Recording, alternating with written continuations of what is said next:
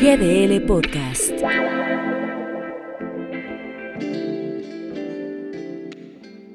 La salida de Irma Heréndira Sandoval de la función pública no puede ser tomada como un cambio tradicional a mitad de sexenio en el gabinete presidencial. De hecho, es el significado de un total fracaso de la cuarta transformación al no existir sentencia alguna contra funcionario alguno. Deben existir decenas de carpetas sobre ese escritorio con nombres, apellidos y pruebas, pero se sabe que desde Palacio Nacional muchos de ellos forman parte de quienes están directa o indirectamente en el ajedrez del presidente. En el mensaje en redes, Andrés Manuel López Obrador advierte que con el relevo de Sandoval, Roberto Salcedo, un perfil salinista por cierto, se continuará con la política de cero corrupción y cero impunidad. Habría que preguntarle al inquilino de Palacio qué entiende por estos dos conceptos.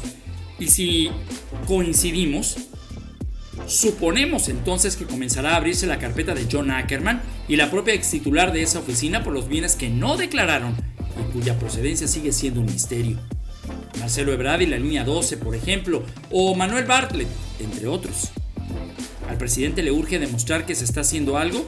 ¿O seguirá lamentándose lo ocurrido el 6 de junio como lo ha venido haciendo en cada mañanera en los últimos 15 días?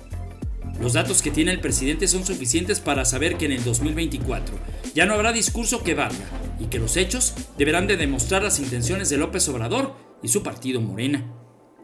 Si Irma Heréndira se va limpia, entonces será que el presidente premia a quien estuvo cerca de él y que no hay investigación seria en su administración. Un claro ejemplo de que de los exsecretarios solo queda el silencio y desaparecen con el perdón y el olvido.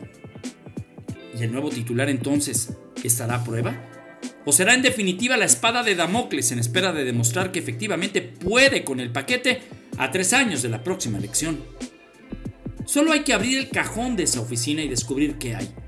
Según el propio ejecutivo en las mañaneras, asegura que Pemex con el huachicol Hacienda con las factureras, los fideicomisos con los que supuestamente manejaban los dineros.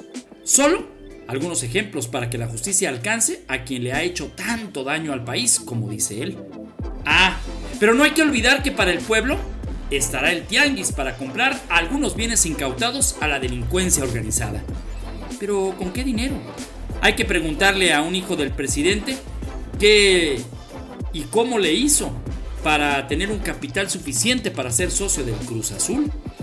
Mm, algo que también puede investigarse de ya en esa oficina. Soy Ramiro Escoto para GDL Post.